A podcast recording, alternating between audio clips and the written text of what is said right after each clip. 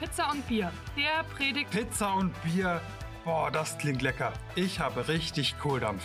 Dann bist du hier genau richtig. Hier gibt es etwas Gutes. Nicht nur für den Leib, sondern auch für Geist und Seele.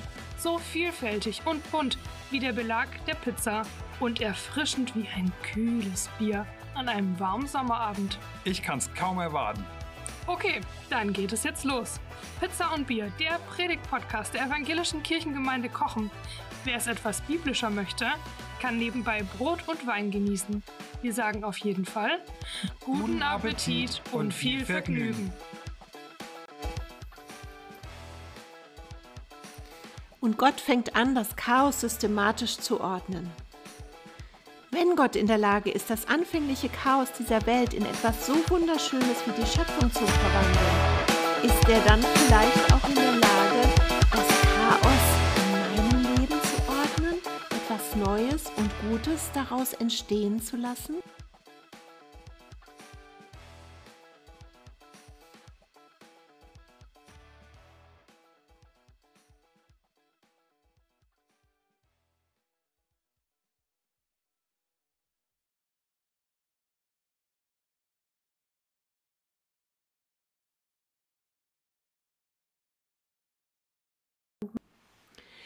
Am Anfang. Geschichtenschreiber wissen, am Anfang muss man die wichtigen Informationen platzieren.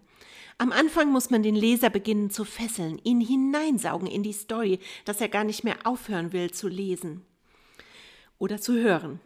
Die Menschen, die den Anfang der Bibel geschrieben haben, wussten, wie man spannende Geschichten schreibt und erzählt. Da kommen auf den ersten Seiten gleich alle großen Menschheitsthemen vor.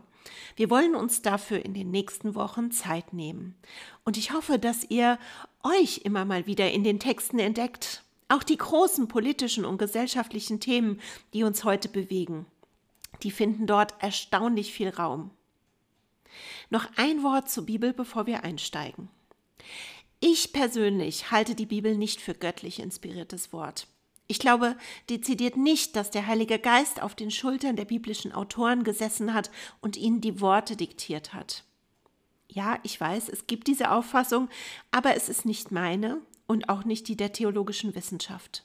Dazu spürt man den Geschichten viel zu sehr ab, dass sie über die Jahrhunderte hinweg gewachsen sind, dass da nicht nur einer daran gearbeitet hat, sondern ganz viele. Wohl aber glaube ich, dass in der Bibel sehr kluge und sehr gläubige Menschen ihre Sicht der Dinge aufgeschrieben haben. Warum zum Beispiel Gott die Welt geschaffen hat und wie er mit Beziehungsbrüchen umgeht, was Treue und was ein Bund für die Ewigkeit bedeutet, wie destruktiv Streit sein kann und dass er durch Versöhnung beendet werden kann. Und ja, all diese Menschen haben das in ihrem Geist des Glaubens aufgeschrieben und der Heilige Geist hat mit Sicherheit durch diese Worte gewirkt und wirkt auch heute noch. Zur Schöpfungsgeschichte. Der Anfang beginnt in der Bibel mit Chaos. Tohu wabohu steht da im Hebräischen und ehrlich gesagt, ich liebe dieses Wort. Es malt das Chaos so richtig lautsprachlich. Und Gott fängt an, das Chaos systematisch zu ordnen. Das nennt die Bibel Schöpfung. Das Wesen der Schöpfung besteht darin, das Durcheinander zu vertreiben und es in eine wundervolle, gottgewollte, einladende Ordnung zu bringen. Nicht nur am Anfang aller Zeit, sondern immer und immer wieder.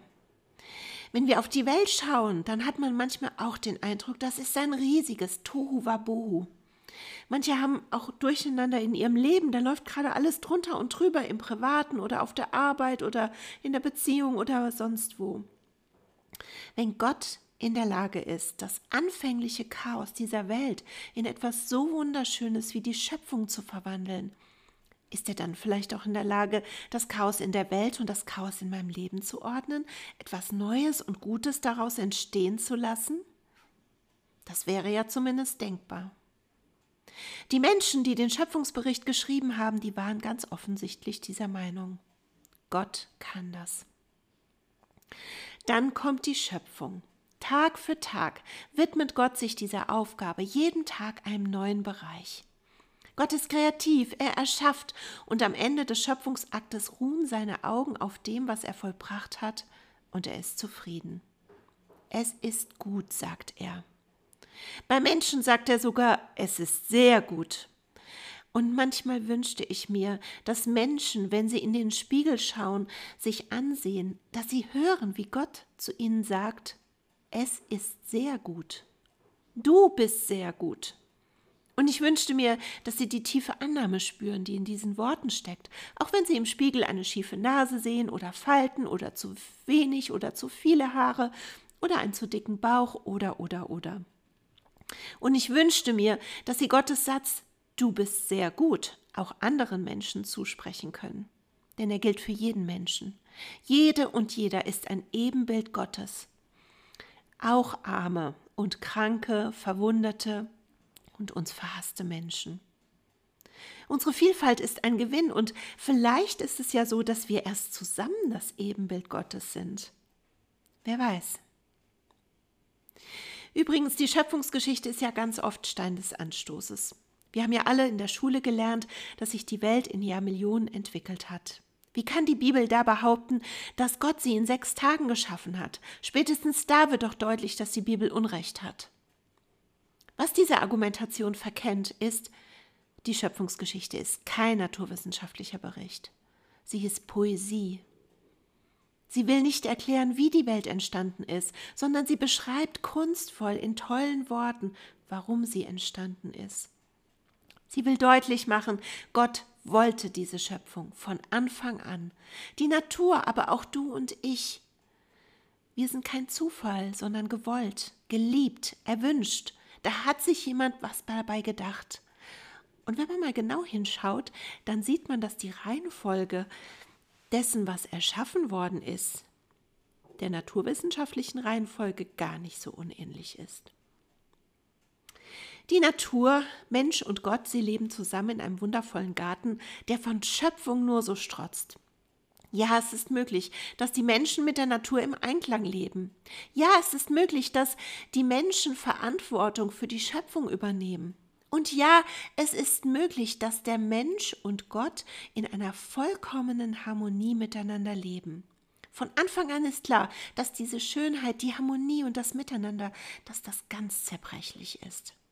Aber für den Moment dürfen wir sie nehmen als das, was sie sind, nämlich ein Geschenk Gottes an uns. Und der, der das so sehen kann, wird auch anders mit der Schöpfung umgehen, sie in Ehren halten und für sie sorgen. Kein Wunder, dass die meisten Vorstellungen davon, wie wohl das Jenseits aussieht, sich an diese friedliche Vision anschließen. Es gibt ein Dasein ohne Angst und Schrecken, ohne Hierarchien und Unterdrückungsmechanismen, ohne Sorgen und Nöte.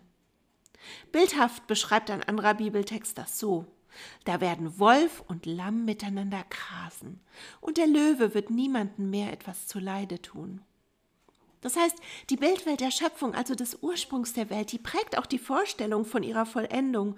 Und ich finde, zwischen all den Schreckensnachrichten, die uns über die Medien erreichen, ist das eine Vorstellung, die wir immer mal wieder meditieren sollen. Die Welt ist anders gemacht. Gott und Mensch, Mensch und Mensch, Mensch und Natur und Tiere bilden eine friedvolle Einheit, gehören zusammen und machen gemeinsam die Schönheit der Schöpfung aus. Der Schöpfungsbericht war übrigens eine seelsorgerliche Trosterzählung. Sie stammt aus einer Zeit, in der Israel eine furchtbare Tragödie gerade erlebt hat. Das sogenannte babylonische Exil. Alles war zerstört, viele wurden in ein fremdes Land deportiert. Man kann sich die Bilder so vorstellen wie ja, wie das, was wir gerade aus dem Gazastreifen sehen. Das Chaos, die Wüste und leere Ende, Erde, die war mit den Händen zu greifen, war für die Menschen eine bittere Realität. Und das vielleicht Schlimmste für die Menschen war, dass ihr Glaube und ihr Gott verhöhnt wurden. Die Babylonier zeigten den Israeliten ganz deutlich, das war's mit eurem Jahwe. Der hat euch nicht geholfen, der hat euch, den könnt ihr vergessen. An diesem tiefsten Punkt der Depression setzen die Seelsorger Israels an, als sie unsere biblische Schöpfungserzählung aufgeschrieben haben. Mit ihr halten sie trotzig an den wesentlichen Glaubensgrundsätzen fest und sagen, von wegen Jahwe ist weg, ist machtlos, der kann nichts ausrichten. Er allein hat die Welt erst hervorgerufen. Er allein hat die Erde gegründet und hat Land und Wasser Grenzen gesetzt. Er hat auch den Lebensrhythmus aus Tag und Nacht geschaffen. So groß ist Jahwe, dass er die Sterne, die die Babylonier ja anbeten, wie Lampions an den Himmel gesetzt hat. Jedes Geschöpf, vom Grashalm bis zum Menschen, verdankt sein Dasein seiner Schöpfungsmacht, seinem Willen. Jeder Mensch, auch jeder babylonische Mensch, ist von Gott liebevoll gemacht. Die biblische Schöpfungserzählung soll also eigentlich als Glaubensbekenntnis gelesen werden, das sich gegen jede Anfechtung und Ideologie stellt und jeden Irrglauben.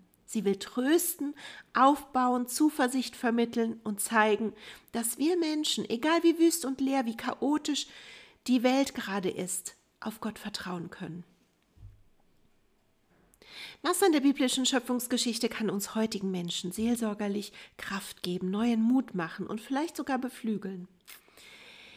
Da habe ich sechs Sätze für euch. Erstens, es gibt einen Gott, der vor allem und in allem und über allem wirkt. Er hält die Welt in seiner Hand. Zweitens, Gott ist es, der die Mächte des Chaos regiert. Die Fluten der Angst, die Untiefen der Nacht, genauso wie das Feuer des Streits am Tage, sie alle unterliegen seiner Macht. Drittens, Gott steht ein für die unverrückbare Ordnung des Lebens den Wechsel von Tag und Nacht, den Lauf der Jahreszeiten, Aussaat und Ernte, die Beständigkeit des Lebens, all das ruht in Gottes Kraft und Liebe. Viertens, jedes Geschöpf vom Grashalm über die Pflanze, das Tier bis hin zum Menschen verdankt seine Würde der Liebe und der Kraft Gottes. Die Ausbeutung der Welt ist also ein finsteres Werk und gegen Gott. Fünftens, Gott beruft uns Menschen in seiner Schöpfung zu Gärtnern, nicht zu Raubrittern. Sechstens. Versprochen, am Ende wird alles gut. Am Ende steht in jedem Fall der siebte Tag, der Sabbat Gottes und das Reich Gottes, das Leben, in dem alles, in dem Gott alles in allem sein wird. Amen. Hat es dich gestärkt? Dann gib diesen Podcast gerne weiter an Menschen, denen er ebenfalls gut tun könnte. Hast du einen Verbesserungsvorschlag? Dann melde dich gerne bei uns. Möchtest du regelmäßig über Anliegen der Gemeinde informiert sein? Dann abonniere unseren Newsletter oder folge uns auf Instagram oder Facebook. Sei gesegnet und tschüss, bis zum nächsten Mal.